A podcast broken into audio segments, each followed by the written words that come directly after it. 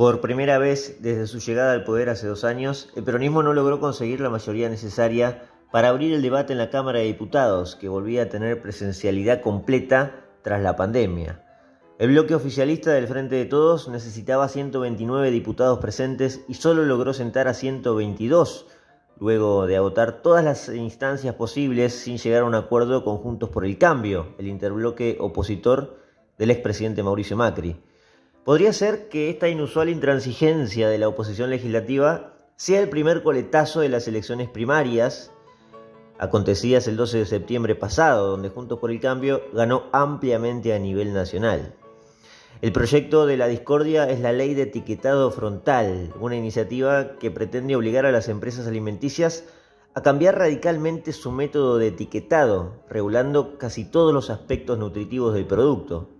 Los promotores de este proyecto buscan advertir a los consumidores de los excesos en azúcares, sodio, grasas saturadas y calorías. Quieren hacerlo, además, a través de carteles negros en forma de octógonos y con potentes letras blancas, algo muy parecido a los letreros de stop de tránsito, pero sin el fuerte color rojo. En estos últimos días todos tratan de explicar de qué se trata esta iniciativa, que nadie termina de comprender por completo en un contexto donde los niveles de pobreza alcanzan a más del 40% de la población. La idea nació, irónicamente, dentro de las propias filas de la oposición, encabezada por una senadora ambientalista llamada Gladys González. Así obtuvo media sanción por gran mayoría en el Senado en octubre de 2020, exactamente hace un año. Todo se preveía fácil esta vez, pero en un año en cuestiones políticas pueden pasar muchas cosas, y así fue. La alerta también surge desde el plano económico, ya que las cámaras empresariales advierten que se pone en riesgo la producción de azúcar y limón, donde solo en la provincia norteña de Tucumán emplean a más de un millón de personas las posibles consecuencias económicas de la ley y el movimiento político de la oposición es lo que vamos a analizar hoy en Politinomics.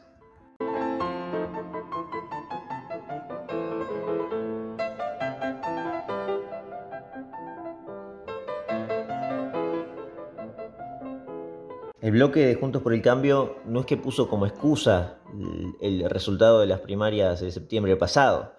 No sonaría ni quedaría nada bien. La condición que intentó eh, aplicar eh, los, los cambiemitas fue la incorporación a las comisiones de, otras leyes que buscaba tratar para empezar a debatir la cuestión del etiquetado. Entre ellas estaba el presupuesto 2022, un tema delicado para el gobierno, ya que a esta altura debería tenerlo aprobado. El presupuesto 2022 eh, pone los ojos en el ministro de Economía, Martín Guzmán.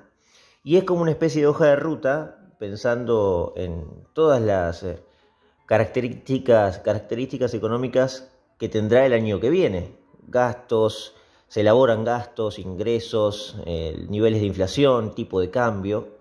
Bueno, los gastos se elaboran, pero los ingresos ahí es un poco más complicado, ¿no? Nadie sabe lo que va a terminar recaudando. Lo cierto es que no se termina cumpliendo demasiado ningún presupuesto, em, así que mucho impacto económico no tiene, pero sí político, porque es una demostración de fuerzas, en definitiva, dentro del Congreso. Y la otra cuestión que, exige para que se tratara, exigía para que se tratara este tema era la ley de boleta única, pensando en las elecciones legislativas del 14 de noviembre próximo, cuando se va a definir en gran parte si se ratifica el resultado de las primarias. Estos temas no querían ser tocados por el oficialismo, que lo encabeza en la Cámara de Diputados eh, Máximo Kirchner, un diputado que bueno, fue electo recientemente y es el hijo de Cristina Kirchner, así que ella tiene el apellido como para tener importancia. Se quejó mucho de esta posición de Juntos por el Cambio y protestó a los cuatro vientos. En parte hay una razón que lo guía, que es que ese proyecto del etiquetado frontal nació dentro de Juntos por el Cambio y no entiende cómo ahora no se pudo tratar. Además, eh, estos temas incomodan al oficialismo, esencialmente la ley de boleta única. El problema político que surge de todo esto, que también Máximo Kirchner y Máximo Kirchner y todo el oficialismo lo nota, es que quizás la oposición ha cambiado de postura y ha elegido enfrentar más al oficialismo. Después de dos años en que siempre dieron quórum y siempre se debatieron y en general se aprobaron las leyes que impulsó el oficialismo. Es cierto, las miras están puestas en el 14 de noviembre. Si se comprueba que el resultado de las primarias es el que se dará el 14 de noviembre, la oposición pasa a tener mayoría en ambas cámaras, lo cual se le complica mucho al gobierno de Alberto Fernández transitar estos dos años que quedan de mandato. Si ya no pudieron eh, aprobar esta ley que en los últimos meses le puso mucho énfasis el oficialismo, eh, a pesar de tener mayoría, porque hoy en día en diputados tienen mayoría, en el Senado también, por eso salió tan rápido, pero en diputados tienen mayoría y aún así no pueden llegar a, un simple acuerdo, bueno, eso significa que quizás cambia el panorama político. Quizás la oposición escuchó a la gente que la votó eh, el mes pasado y se da cuenta de que tiene que ser más oposición. Es decir, podría desde ahora imponer condiciones juntos por el cambio. Así que la etiqueta de oposición que se impregnó ahora juntos por el cambio es algo que estará por verse y que no se vio, en definitiva, en los dos años anteriores.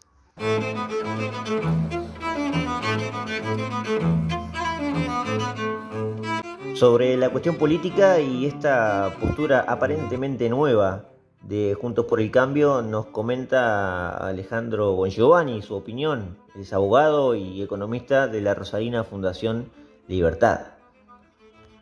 Entiendo que Juntos por el Cambio se plantó frente a la ley de etiquetado frontal no dando quórum, más por una cuestión de cómo, de cómo se planteó la forma de dar la discusión de, manera eh, no, no, de manera cooperativa, algo que nos tiene acostumbrado el kirchnerismo, pero no tanto en, torno a enderredar el fondo de la ley, que tiene a detractores y a apologistas adentro Junto por el Cambio. Yo soy muy crítico de la ley. Eh, primero en sentido abstracto, siempre las medidas de paternalismo me parecen peligrosas, pero en algunos casos puedo aceptar alguna. Por ejemplo, si la ley de etiquetado se basase en que los envases tienen que contener información, eso no me parece mal, información eh, de las calorías, de, la proteína, los carbohidratos, el azúcar. Eso no me parece mal. Eh, dicho sea paso, hay muchos eh, productores que, esconden o bien tergiversan la información nutricional de los productos. El problema es que esta ley va mucho más allá. Directamente se dedica a juzgar positivo o negativamente según un parámetro de cuánto es demasiado azúcar, cuánto es demasiada sal, cuánto es demasiado, cuánto es demasiado de determinado producto que considera que es nocivo en abstracto, como si existiera tal norma que diría cuánto es demasiado azúcar o sal en abstracto, y no que cada consumidor hace su propia relación costo-beneficio. Digo, un día es bueno comer algo muy, muy salado, muy dulce, lo que sea, porque uno trae idea eh, salud con otro tipo de cosas. Entre ellas algo muy importante, que es la felicidad hedónica. Entonces, eh, digo, me parece darle una herramienta al Estado para que al final del día termine eh, golpeando a, los que le quiere golpear y perdonando a los que quiere perdonar. Es decir, voy a poner un ejemplo burdo, pero van a poder eh, ponerle trabas a Coca-Cola y quizá permitir Manaos, porque el empresario de Manaos es simpatizante de por poner un ejemplo burdo, ¿no? Pero lo hacen con un montón de rubros y van a usar esta ley para darle martillazos a, a los que no quieran dejar su porción dentro del gobierno. Entonces me parece una ley eh, que además no tiene contexto, digo, en Argentina el 50% de, la gente no accede a los productos. Eh, estamos discutiendo cosas eh, de, un, país que no, que, no, que no es el nuestro, entonces me parece una falta de respeto en general. Sobre sus derivaciones económicas, hablamos precisamente con Natalia Motil, economista de la Fundación Libertad y Progreso, licenciada en la UBA, que nos explica que las consecuencias económicas puede ser que no sean muy buenas. Es una, ley bastante nefasta, porque no se discute únicamente quizás la cuestión moral de que un Estado es el que debe dictarte si, si consumir o no de determinado porcentaje o de ese producto, que de por sí eso está mal, em, porque quién más que los mismos padres de los niños o, las mismas personas saben lo que es mejor para su salud que ellos mismos, o si se quieren cuidar o no sino también hay toda una cuestión económica de la letra chica de esta ley. Por ejemplo, aquellos productos que tengan ese etiquetado negro con ese, eh, esa inscripción de exceso de azúcares, de sodio, etcétera, tienen que reinventarse de cero esas empresas.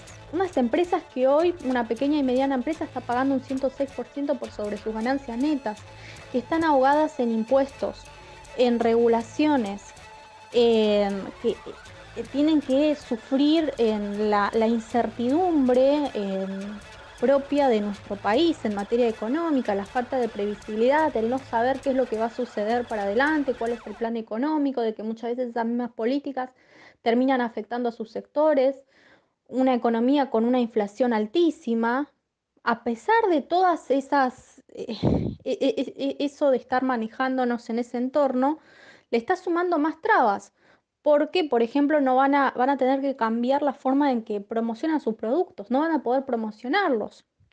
En algunos casos, inclusive, van a tener que cambiar sus logos, eh, su publicidad.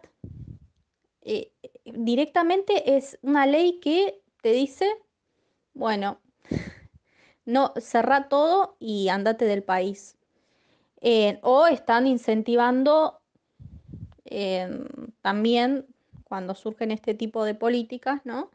el sobrecito por debajo de la mesa. Esa, esa también es una de las, de las cuestiones. Cuando hay muchas trabas, es muy probable que, como se, determinan en algunos organismos internacionales, tengas ineficiencias en el, gasto público, que ya sabemos cómo, termina. Pero sacando eso de lado, lo cierto es que esas empresas se ven obligadas ante este tipo de regulaciones solo por lo que lo, determinado, lo determinó un grupo de burócratas que se, que se encuentran en el poder, reinventarse toda su, su, su producción, su, su modelo de negocio. Con los aportes de Natalia Motil y Alejandro Bon Giovanni, finalizamos aquí el episodio. Espero que les haya gustado este mini capítulo de Politinomics. Eh, saben que se pueden suscribir aquí en el canal de YouTube y, y si pueden activar la campanita también para que les aparezca el capítulo cada vez que subimos alguno. Por lo pronto nos estamos encontrando en cualquier momento para un nuevo episodio de Politinomics. Muchas gracias por estar del otro lado. Hasta la próxima.